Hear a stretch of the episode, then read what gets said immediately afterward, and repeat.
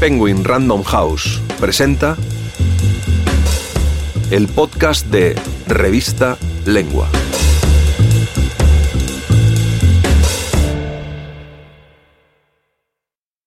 Genio, genio, genio. Maradona y la jugada de todos los tiempos. Por Víctor Hugo Morales. Narrado por Martín Schifino. Este no lo podemos perder, ¿está claro, muchachos? Aquí hay que dejar la vida por los que la dejaron allá, ya saben dónde. Somos once contra once y les vamos a pasar por arriba, ¿entienden? La arenga la pronunció Diego Armando Maradona minutos antes del partido que enfrentó a su Argentina con la Inglaterra de Gary Lineker en los cuartos de final del Mundial de México de 1986.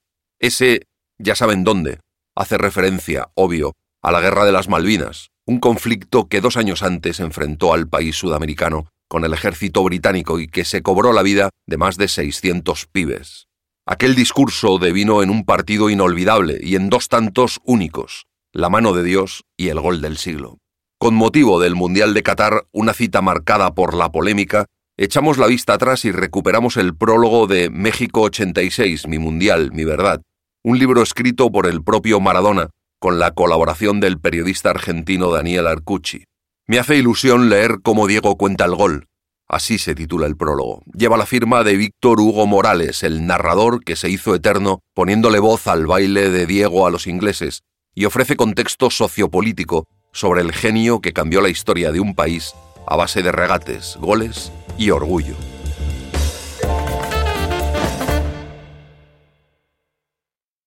A los pocos metros de iniciar su patriada, era contra Inglaterra el asunto, la electricidad fue creciendo, y como se aprecia en el espacio un plato volador, el extraterrestre con su emblema convocó al pasmo más profundo que el fútbol hubiera provocado jamás. Hay una especie de trinchera vista desde lo alto del estadio, un surco en la Tierra por el que avanza una potente luz a la velocidad de un cometa.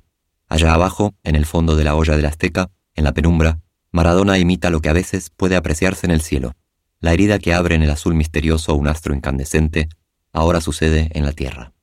Allí va Diego, con la bravura del que lleva el estandarte de su ejército en un ataque definitivo. Diego corre entre las laderas de colores ingleses, saltando trampas de piernas que buscan lo imposible, y planta, como los escaladores en la cima, su bandera.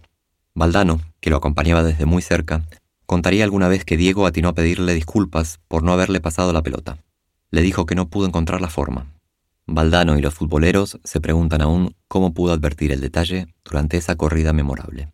En uno de los pupitres del palco de prensa, este cronista de los estadios subrayó la hazaña. Es la jugada de todos los tiempos, dijo, y luego lanzó las pocas palabras, aquellas del barrilete cósmico, con las que viene remando hace 30 años arropado su carrera por el invento insuperado de Diego. ¿Cuántas jugadas pueden concebirse en la inmediatez de la acción? ¿Qué veía el artista? El número de errores que se arriesgaba a cometer desde el inicio del portero inglés es infinito. Las variantes que el relator imaginaba entre cientos de colegas apretujados ofrecían un sumario tan amplio que fue abandonando la narración convencional. Genio, genio, genio eran las modestas palabras que acompañaban al intrépido que se iba a lo más alto del mundo por la cicatriz que abría en el césped. ¿En qué momento decidió Maradona enfilar hacia el arco? El jugador avanza mirando la pelota, pero ¿cuántas piernas, cuántos metros cuadrados de terreno abarca su visión periférica? Pudo enganchar, frenar, ir hacia el costado, rematar desde lejos. De mil formas, la jugada pudo ser una entre billones. El coraje, la intuición, un dios detrás del dios, afirmaría Borges.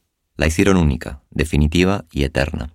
Maradona dejó la pelota en el fondo del arco de los ingleses cuando ya la foto era la de la impotencia y la incredulidad.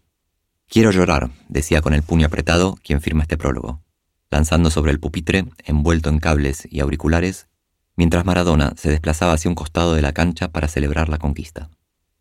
El cuerpo lanzado de placer del grito, el desvarío de una mente que se queda en blanco, como si una nube estallara dentro de los párpados cerrados.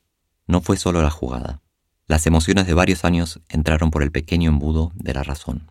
Era la hazaña de Diego, del amado Diego de los futboleros, era el pase a las semifinales del Mundial. Era contra los ingleses, y cientos de pibes que lo hubieran gritado no podían hacerlo, apagadas sus voces cuatro años antes en las heladas tierras de Malvinas. Ocurría en un escenario adverso, y era la más bella, osada, corajuda e inventiva de las películas que el fútbol había producido en toda su historia. Treinta años después, el hombre no consigue empobrecer aquella marca. Salta más, corre más rápido, es más resistente. El universo mismo se expande hacia más infinito. Pero con Maradona no se puede. El asunto es bien complejo. Hay que tomar la pelota en el campo propio, esquivar a cuanto rival se le oponga, enfrentar al arquero y dejarla atrapada en la red. Tiene que ser en un mundial.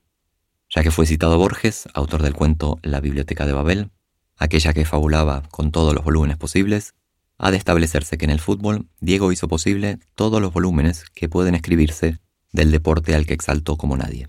He ahí, en una jugada, el libro de la intuición, el de la osadía, el de la habilidad, y así los del coraje, la fortaleza, la picardía, el genio, la memoria y cuanto sea concurrente a la biblioteca del fútbol. Cuando iban hacia la cancha caminando en doble fila de jugadores, la arenga de Diego era persistente. Los compañeros recuerdan al capitán que les señalaba de dónde provenían los rivales de ese día. No eran académicas las expresiones. Es el libro del potrero, con su desafío. La desfachatez del que no parece preocupado en el andar marcial hacia una cita que resume la vida de un grupo de hombres. La incitación a la intrepidez, a dar el salto o caer en el vacío. No sabía aún que cuanto les decía a los hombres que comandaba, se haría realidad en la conjunción de malicia y arte desplegados por él mismo en las acciones decisivas del partido más emocionante de la historia argentina. Si hubiera dicho, a estos les ganamos como sea, allí estaba el gol con la mano. Si la expresión fue que había que mostrarle calidad de fútbol del país, allí estaba la jugada que no necesitaba precisiones cuando se dice la del gol a los ingleses. Sus compañeros no pueden ofrecer textualidades, o quizá sean demasiado fuertes, pero sostienen que Diego hablaba y hablaba. Me hace ilusión leer cómo Diego cuenta el gol y ese partido. El Mundial del 86 fue la consagración de un genio que sabía cuánto dependía el reconocimiento de la historia de ese paso por el campeonato del mundo. Eso convierte a la epopeya en una expresión aún más esclarecedora de su grandeza. No fue al amparo de lo imprevisible que es la vida que construyó al mito. Maradona era consciente de su reto. Era un duelo que se preveía, un asunto de ser o no ser, ante la mirada de todo el mundo. Estaba obligado a dar la talla de una fama a la que todavía le era retaseada la frase del reconocimiento universal. Se preparó como un Rocky Balboa.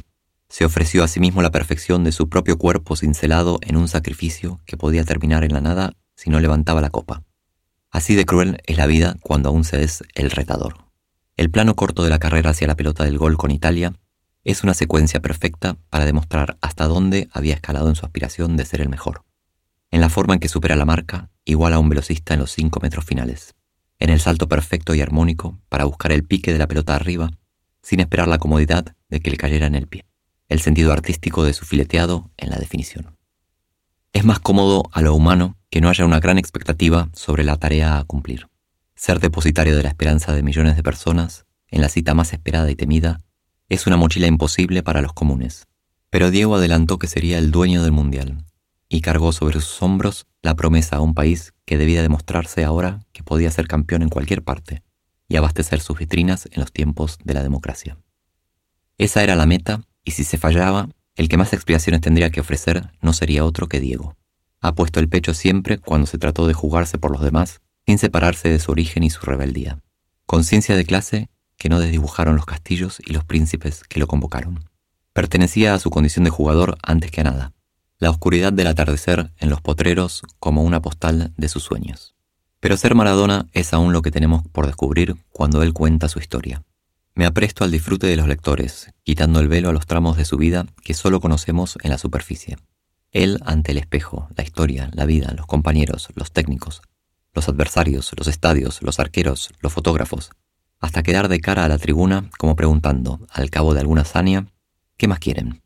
Quizá Diego no pueda decir de sí mismo quién es el hombre que cautivó en el programa de Zurda a la audiencia de América toda durante el Mundial del Brasil. La emisión de Telesur no tenía los goles ni las jugadas del Mundial, pero estaba la magia de Maradona, con sus amigos, su sonrisa y sus peleas con la FIFA corrupta, a la que siempre combatió, aún a despecho de todo lo que le quitaban a cada paso, construyó una cita de amor con los telespectadores del continente. Allí, más que en el primer plano, pude apreciar lo difícil que es ser Maradona, el hombre que con la mejor playa del mundo a pocos metros no tenía el derecho a mojarse los pies en el mar. Pero también la forma cordial de sobreponerse a esa exigencia brutal que no le da tregua, en su relación con los trabajadores de la televisión. El respeto, la cordialidad, la generosidad de Diego ganaron el corazón de las decenas de argentinos y venezolanos que componían el equipo. El hombre, perseguido por la polémica y las confrontaciones, no dejó registrado en un largo mes de horas de convivencia un solo gesto de impaciencia o de reproche. Sabía, como cuando salía a la cancha, que ese era su equipo. La última noche, todos esos profesionales entrenados de atrás de las cámaras y los cables para saber quién es quién entre los divos, le presentaron a Diego la ofrenda de una amistad y gratitud que se convirtió en la postal inolvidable de aquellas semanas. Persignándose antes de salir al aire, humilde ante cada sugerencia de los cámaras y directores, o tirando corners en los asados a los perplejos arqueros que veían cómo la pelota entraba exactamente por donde él lo anunciaba, la figura de Diego no cesó de crecer en el cariño de quienes lo rodeaban, extasiados ante la experiencia. Porque allí, en la verdad de la convivencia, ya no era solamente el que camina en doble fila con los ingleses diciendo que este partido, como ningún otro, este no lo podemos perder. ¿Está claro, muchachos? Aquí hay que dejar la vida por los que la dejaron allá. Ya saben dónde. Somos once contra once y les vamos a pasar por arriba. ¿Entienden? Y camina, con un mandarín en la mano y un país detrás. Si quieres leer este y otros artículos, entra en revistalengua.com.